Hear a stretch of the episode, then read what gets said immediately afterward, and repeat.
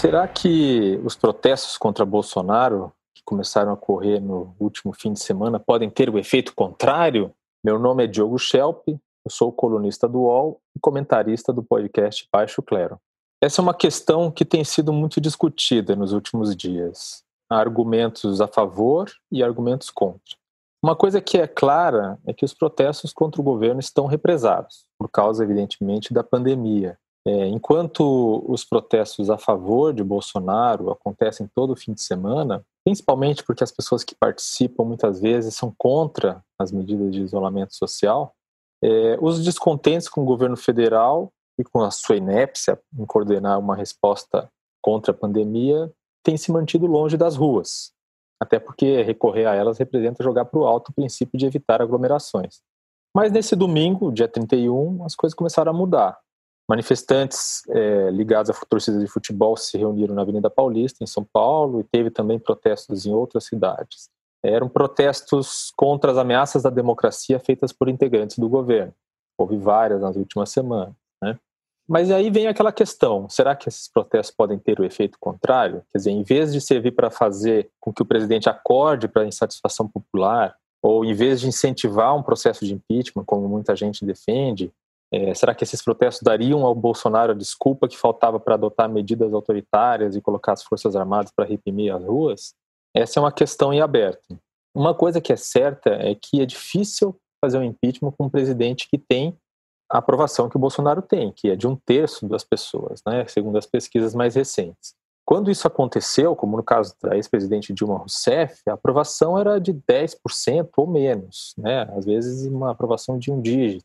Então, para entender qual é o efeito que os protestos podem ter né, na, na, popularidade de um presidente, eu fui pesquisar o que aconteceu com a própria presidente Dilma Rousseff em junho de 2013, quando aconteceram as famosas jornadas de junho né, de 2013, que começaram com protestos contra tarifas nos transportes e se espalharam pelo país, canalizando um mosaico de frustrações populares. Naquele mês, em junho de 2013, o governo da presidente Dilma Rousseff tinha 54,2% de avaliação positiva, segundo a pesquisa CNT-MDA. 54% era bastante, seria bastante, inclusive, para Bolsonaro na situação atual.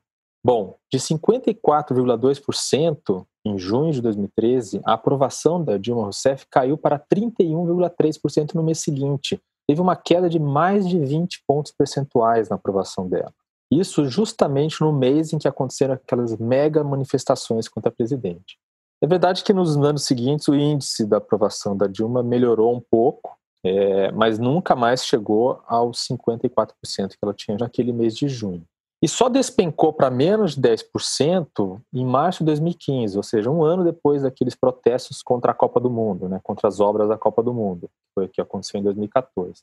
Só que o fato é que aquele protesto, quer dizer, aqueles protestos ocorreram no momento em que a economia brasileira começou a patinar. Em 2015, 2016, o Brasil enfrentou recessão. A situação de Bolsonaro é diferente. Né? A crise política que ele está enfrentando está acontecendo junto com uma crise de saúde pública e junto com uma crise de economia, uma crise econômica, uma crise que está destruindo milhões de vagas de emprego, de emprego e quebrando empresas.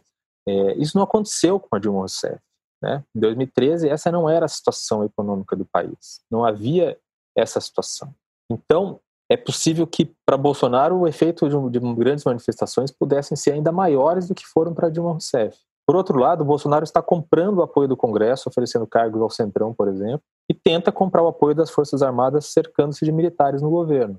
Ou seja, o cenário nacional, em geral, é pior para Bolsonaro. Mas ele está cuidando, ainda que por vias imorais, de ter o apoio institucional para se manter no cargo, algo que a Dilma Rousseff não fez.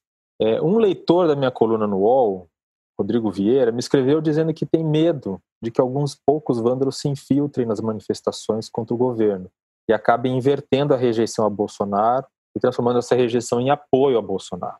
É bem possível que isso aconteça mesmo, e tem vários analistas preocupados com isso ou alertando e avisando que essa é uma possibilidade.